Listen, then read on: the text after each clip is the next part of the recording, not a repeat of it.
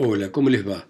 Esto es Lecturas desde Santa María de los Buenos Aires, esta ciudad tan dada al romance y a los poetas, en este continente tan aventurero, ¿no? Y vamos a volver sobre un poeta argentino, el gran Leopoldo Lugones, y sus romances del río seco. Este libro fue publicado de manera póstuma al año siguiente del suicidio de Lugones, en el año 1939, y de alguna forma nos habla de su pago y del reencuentro con sus personajes y sus historias. Y comienza de esta manera. 1. La cabeza de Ramírez. A Donato González Litardo. En la guerra federal y entre esos hombres impíos, perdió la vida Ramírez, tirano de Entre Ríos. Le cortaron la cabeza, que es lo que voy a contar, cerca del pueblo llamado San Francisco del Chañar. Yo lo sé bien porque soy nativo de aquellos pagos que tanto tiempo sufrieron con la guerra y sus estragos. Y hasta alcancé a conocer todavía a Guapetón, año Felipe Gijena, que fue cabo en esa acción. Ya pisando el siglo andaba siempre al galope en un macho, las barbas como bandera de boliche con despacho viejos corsarios de aquella condición que nunca pierde la pinta del choclo tierno, pelo blanco y chala verde. Era devoto y solía mostrarnos una medalla por la cual le prestó amparo su santo en esa batalla. Fue el 10 de julio del año 1821, detalle que por lo cierto no me parece importuno. Y es también de recordar a quien patria y gloria estima que el mismo día, señores, entró San Martín en Lima. Pero ya vuelvo a tomar el hilo de mi relato. La buena intención me valga si me aparté de él un rato. Que entonces se corría que era tremendo el caudillo, que venía ejecutando a lanza, bola y cuchillo. También es verdad que si unos maldecían del tirano, otros tantos le llamaban benemérito entrerriano. Era pues Pancho Ramírez, el general sí señor, que en su provincia elevaron a jefe y gobernador. Federal de los primeros, temerario en la contienda, muchos le quedaron fieles con alma, vida y hacienda. Pues aun cuando las historias lo pintan déspota y cruel, es y que la gente pobre se hacía memoria de él. Ponderado que tuviera, por público testimonio, arriba de mil ahijados de pila y de matrimonio que el servicio daba gusto con un patriota como era, que hasta los ojos tenía del color de la bandera, y que a sus expensas supo movilizar la milicia para darles a los pueblos constitución y justicia. Pero yo, señores míos, no redoblo en este parche, media vuelta, armas al hombro, paso redoblado y marche. 2. Comanda contra Ramírez que va bebiendo los vientos ese coronel Bedoya dos lucidos regimientos. Uno es de santafesinos y el otro de cordobeses. Para el supremo entrerriano ya ahora no hay más que reveses. Sin dar tregua lo persigue, no sea que se le corte en dirección a Santiago por esos llanos del norte. Ah, cordobés veterano en el arte de la guerra, ¿cuándo se te iba a escapar el caudillo por la sierra? y ahí que va en las mismas goteras de San Francisco, y al saltar el sol flaquea sobre la marcha al arisco. Los hombres del vecindario en guerrilla parapeta, ahí fue donde Fío Felipe se conquistó la jineta. La montonera, aturdida, se dispersa al primer choque, manda el vencedor resuelto que cada cuerda se toque. Dejan entonces colgando de las dragonas los sables y resbalan de la bota los cuchillos más manuables. Y tercerola la espalda, entran a tiros certeros a operar las boleadoras y a caer los prisioneros. Mira qué linda mozada curtida en tanta refriega, lástima que hasta en el suelo casi ninguno se entrega. Boleando toma la punta un retén de milicianos que en las fuerzas vencedoras servían como vaquianos. Son los caris del río seco, y ese nombre que les dan en quichua dice varones porque lo merecerán.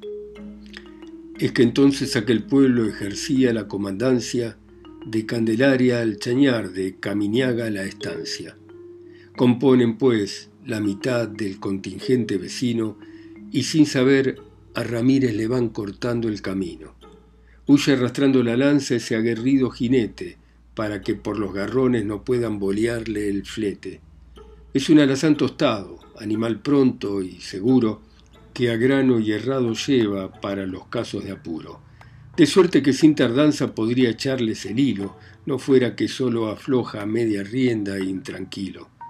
Porque a su lado en el grupo va la delfina, esa hermosa que en todas las correrías junto a él peligra animosa. Lleva traje de oficial, bombacha y dormán punzó, y un espadín de parada con una faja de gro. Para quitarle aquella prenda, y además los espolines, aprietan los caris viejos como afanados mastines. Mas no larga ella la furia, porque el camino la redra con tantas vizcacherales y reventones de piedra. Para colmo, un viento crudo con la escarcha se balsando y la pasma y con el polvo la ciega de vez en cuando. Aunque moza de avería, al fin es mujer, la pobre, y puesta ya en ese trance no es fácil que se recobre. Solo de juntos que van dificultan la boleada, pero ya los vencedores dan la presa por tomada. Ramírez, que a su guerrera no quiere dejarla sola, para atrás, por sobre el hombro, le dispara su pistola. Así puede sujetarlos, aunque por muy corto trecho, pues a uno vea el destino, viene y la acierta en el pecho. Cuando ya otro que será más ducho en la tremolina, les entra el fin y el caballo le volea la delfina. Pero el caudillo en el bote, sin retardar el escape, la saca a pulso, logrando que el animal no la tape. Bien haya el poder del brazo y la vaquía en la fibra, con que así de la rodada y el cautiverio la libra. Y echándosela en las ancas a un valiente compañero, hace cara para darles tiempo con el entrevero. Y mientras embiste solo, pega el grito a los restantes, que la escolten, que él se basta contra esos cuatro tunantes. Así, obedientes, consiguen el Chaco ganar con ella, pero al caudillo ese día se le ha nublado la estrella, pues cuando arrolla con todo por sacar esa ventaja, un tiro de carabina le da de atrás y lo baja. Allá recién lo conocen y apeándose con presteza conforme al toque le cortan, sin dilación, la cabeza. Así acabó el tal Ramírez. ¿Quién le habría dicho a aquel hombre que lo esperaba ese fin en el pueblo de su nombre? 3. No bien semejante achura sacaron para memoria al río seco, al río seco, fue el grito de la victoria. Ahí mismo el jefe dispuso con órdenes convenientes que allá se la remitiera por mano de sus valientes, y que, ganando momentos, un chasque la llevaría para anunciar que las tropas llegarán al otro día. Porque de juro, esa gente con media guardia nomás, en qué apuro y sin noticias iba a encontrarse quizás. Para vecinos tan fieles, qué mejor parte y regalo tanto habrían pedido al cielo la cabeza de ese malo.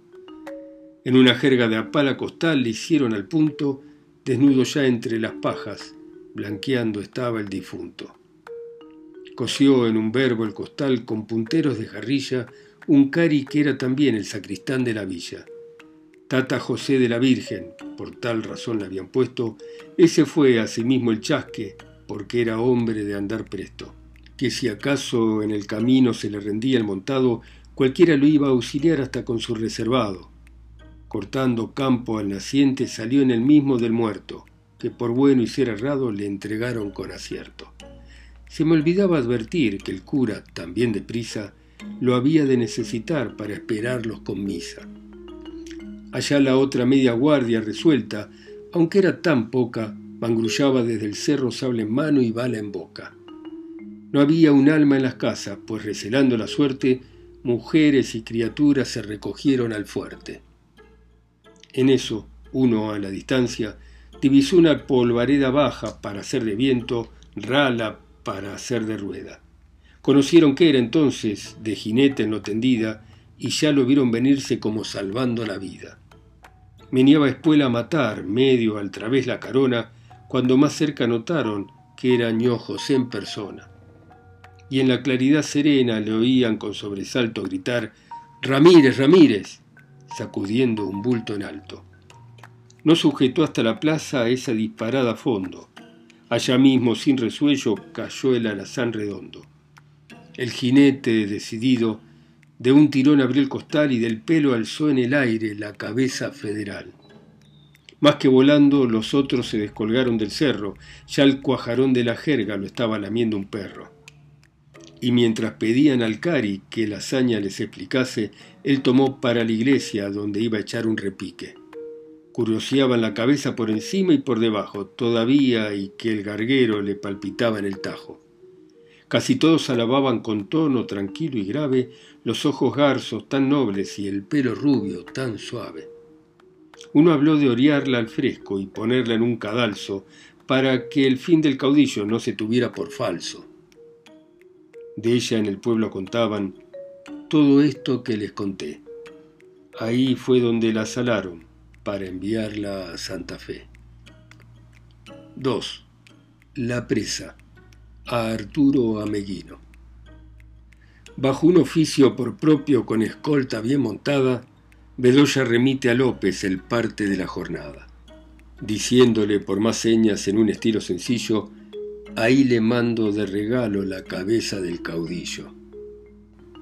Por eso fue que los caris, con discurso natural, no bien llegó, según dije, la maniobraron con sal. Así es que a la orden del jefe y aprovechando ese adobo, le hacen de un cuero de oveja recién carneada el retobo. Al fin de que la conserve más fresca de tal manera, al revés del fardo, armado con la lana para afuera. Como el frío de ayudar, siendo el rigor del invierno, debe de llegar intacta al poder de aquel gobierno cuanti más que llevan orden de galopar sin descanso y son hombres de amaquearse lo mismo en bagual que en manso. Cabeza de tal valía comprenden que es menester ponerla acondicionada donde bien se pueda ver. Porque es como para darle desconfianza al menos tonto, que a un guerrero así la suerte le haya fallado tan pronto. Debió ser la consecuencia de que llevara consigo un fraile descomulgado por secretario y amigo. Era franciscano el tal, y el combate infortunado con dos Francisco por jefes y en San Francisco se ha dado. De ahí entraron a decir los entendidos en eso que debía verse la mano de Dios en aquel suceso. Y que sabido es también que por regla de la suerte, cuando alegan tres tocayos uno al año, haya la muerte. Por eso, terció un ladino, con las mujeres trasmudas, pues la tercera de entre ellas al año casa o en viuda. De tal modo comentaban Chasque y Escolta su encargo por esas pampas desiertas al trote y galope largo. Llegarán en la semana si los ayuda el destino y hayan pronta en los fortines la remuda de camino. Pues como de esos trastornos la indiada saca provecho, es riesgoso cortar campo para salir más derecho. 2. Cuando a López encontraron, este se hallaba en campaña contra el chileno Carrera digno de su justa hazaña. Así a su poder llegó aquel presente inhumano que él recibió satisfecho, aunque no era hombre tirano.